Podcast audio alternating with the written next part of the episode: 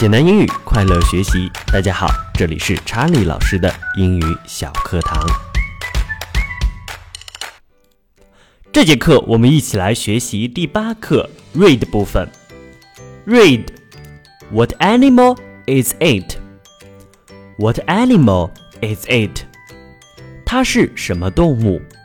在这里，animal 是动物的意思。animal 可以替换成其他的单词，比如说 color。What color is it？它是什么颜色？接下来我们先读一遍课文。What animal is it? A house and a cow meet a milu deer. The house comes up and says, "Hello, friend. You have the height of a house. Are you a house?"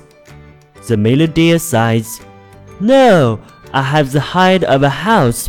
But I have the horns of a deer, so I'm not a house. The cow comes up and says, You have the feet of a cow. Are you a cow? No, I have the feet of a cow, but I have the body of a donkey. So I'm not a cow. Then what animal are you?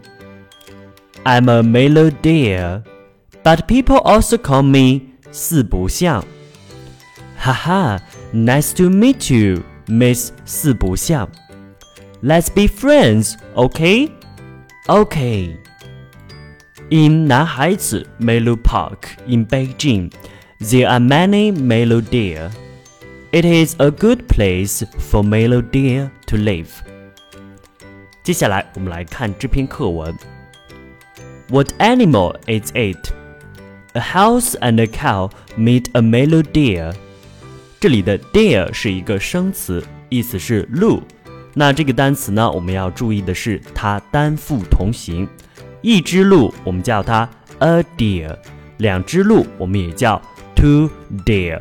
注意这里的复数是不需要加 s 的。那前面说一只马和一头牛遇到了一只麋鹿，这里的 male deer 就是麋鹿的意思。前面的 meet，m e e t 是遇见、见到的意思。The house comes up and says, "Hello, friend." 马走近前来，然后说道：“你好，朋友。”这里的 comes up 是走近的意思。Size，s a y s 是一个第三人称单数形式。这里的 see，s a y 是说的意思。You have the head of a house. Are you a house? 你有一匹马的头，你是一只马吗？那这里的 of 是什么什么的的意思？那在这里，the head of a house 意思是一匹马的头部。The male deer says, "No, I have the height of a house, but I have the horns of a deer, so I am not a house." 麋鹿说道：“不。”我虽然有马一样的头部，但是我有一只鹿的脚，所以我不是一只马。在这里，horns 就是鹿角的意思。The cow comes up and says, "You have the feet of a cow. Are you a cow?" 然后小牛走过来，然后说道：“你有一只牛的脚步。”你是一只牛吗？在这里，feet，f e e t 是 foot，f o o t 的复数形式，意思是脚、足部。No, I have the feet of a cow, but I have the body of a donkey, so I'm not a cow. 不，我虽然有牛一样的足部，但是呢，我有像驴一样的身体。因此，我不是一只牛。在这里有两个生词，第一个 body，b o d y 是身体的意思；第二个 donkey 是驴的意思，是一只动物。Then what animal are you？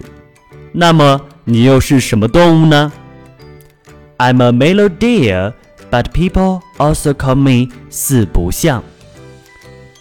我是一只麋鹿，但是人们也叫我四不像。在这里，people，p e o p l e 是人们的意思，also，a l s o 是也的意思，call 一般我们理解为打电话，在这里是称呼、称作的意思。哈哈，Nice to meet you，Miss 四不像。Let's be friends, OK? OK。哈哈，很高兴见到你，四不像小姐。Let's be friends, OK? 让我们成为朋友吧，好吗？好的。在这里，Let's 是 Let us 的缩写，意思是让我们，让我们成为朋友吧。Let's be friends. In Nanhaizi Milu Park in Beijing, there are many Milu deer. 在北京的南海子麋鹿苑，那有很多的麋鹿。It is a good place for Milu deer to live. 对于麋鹿来说，它是一个非常好的地方，适合居住生活。这里的 live，L I V 是居住生活的意思。最后，我们再把这篇课文读一遍：What animal is it? A house and a cow meet a milu deer. The house comes up and sighs, "Hello, friends! You have the height of a house. Are you a house?" The milu deer sighs, "No, I have the height of a house." But I have the horns of a deer. So I am not a house. The cow comes up and sighs, You have the feet of a cow. Are you a cow? No, I have the feet of a cow, but I have the body of a donkey. So I am not a cow.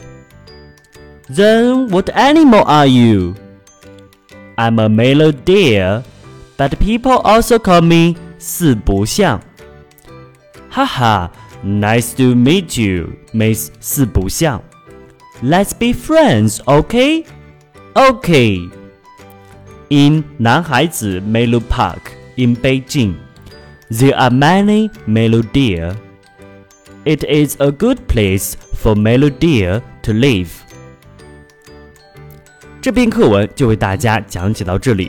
如果同学们有任何的疑问，欢迎在下方的评论区给查理老师留言提问。我们这节课就到这里，See you next time，拜拜。